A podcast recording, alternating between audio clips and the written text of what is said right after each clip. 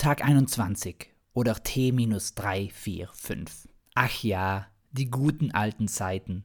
Es ist eigentlich schon witzig, wenn, biblisch schön gesagt, lebenssatte Menschen von früher erzählen, von den guten alten Zeiten.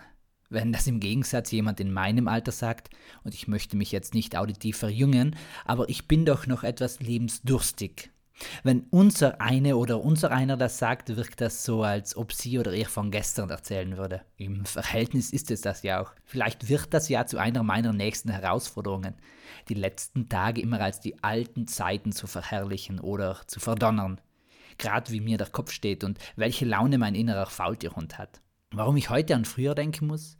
Und ich meine jetzt wirklich früher, also zehn Jahre zurück oder zumindest sieben oder auch nur fünf. Egal, Oh nein, jetzt habe ich den Wendler in meinem Kopf und zugleich sehe ich den Pocher vor mir. Dieser Clinch zwischen den beiden, der zu einem medialen Märchen aufgebauscht wurde, finde ich ja schon eher auf dem Niveau von Hänsel und Gretel.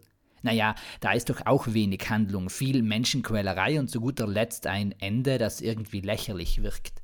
Denn warum wollen die Kinder zu einem Vater zurück, der sie verstoßen hat? Und was ist mit der bösen Stiefmutter? War die nun die Hexe oder nicht? Wo hat die Hexe einen Schatz her? So lächerlich sind dann gemeinsame Shows von den Pochis und den Wedlern. Aber Schnitzel drüber.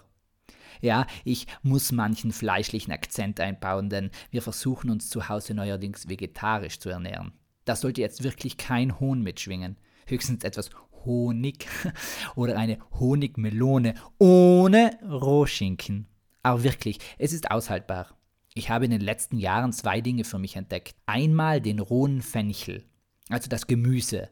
Diese grün-weiße Knolle, die sich wie eine Zwiebel nur schwerer, also nicht wie eine Zwiebel, sondern einfach Schicht für Schicht schälen lässt. Ganz roh oder etwas verfeinert mit Essig, Öl, Salz und Pfeffer. Wow, tastisch. Ich weiß überhaupt nicht, ob der Fenchel auch lipophil ist. Also Öl braucht, um die wichtigsten Vitamine in unseren Körper zu bringen oder halt in des Körpers Zellen. Die Karotte ist ja eine solche Frucht. Nicht Obstfrucht, sondern Pflanzenfrucht. Das Ergebnis der Befruchtung. So, aber beim Fenchel wäre ich mir da nicht so sicher. Und neben den Fenchel habe ich Pesto lieben gelernt. Wirklich lieben. Nicht körperlich, obwohl er wenn dann in mir drin ist. Aber ich meinte eher genusstechnisch lieben. Heute habe ich mir eine Pizzastrudel gezaubert und darin nur Pesto, Tomatensud und Philadelphia verstrichen. Es war ein Traum. Nein, eigentlich war es ganz real. Warum hierfür ein solches Bild verwendet wird? Ich aß ihn ja und schlief danach nicht einmal ein, weil das Gericht eben so schön leicht und fluffig war. Und die meisten Träume bleiben mir ja in Erinnerung, weil sie so schrecklich sind. Damit meine ich keinen Verwandtheitsgrad mit dem Schreck, also der Filmfigur. Ich möchte noch einmal zurückschweifen und meinen Grundgedanken fortführen. Hoffentlich spult es jetzt nicht alles zurück und mein ganzes Gesagtes wird vergessen. Das wäre ja voll gruselig. Die alten Zeiten kommen mir heute in den Sinn, weil ich die ganze Woche über schon abends zu einem erfrischenden Getränk mit alten Bekannten zusammensitzen durfte. Naja, gestern schon am Nachmittag, aber das tut hier nichts zur Sache. Und eigentlich kann der Abend ja auch zum Nachmittag gezählt werden, weil er nicht vor dem Mittag kommt. Obwohl der heutige Abend vor dem morgigen Mittag kommt. Somit ist jeder Abend ein Vormittag und zugleich ein Nachmittag. Also gibt es eigentlich nur Mittag, vorher und nachher und diese beiden gehen ineinander über.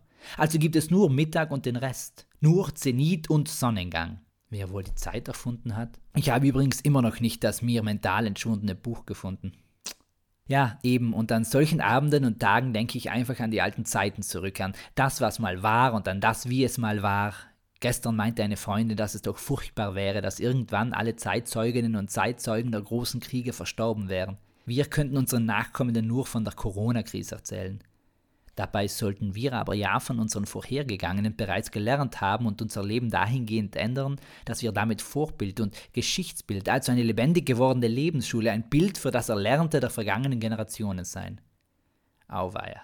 Das war jetzt ein schwerer Brocken. Da muss ich wohl etwas aufheitern. Was ist grün und schwebt durchs Weltall?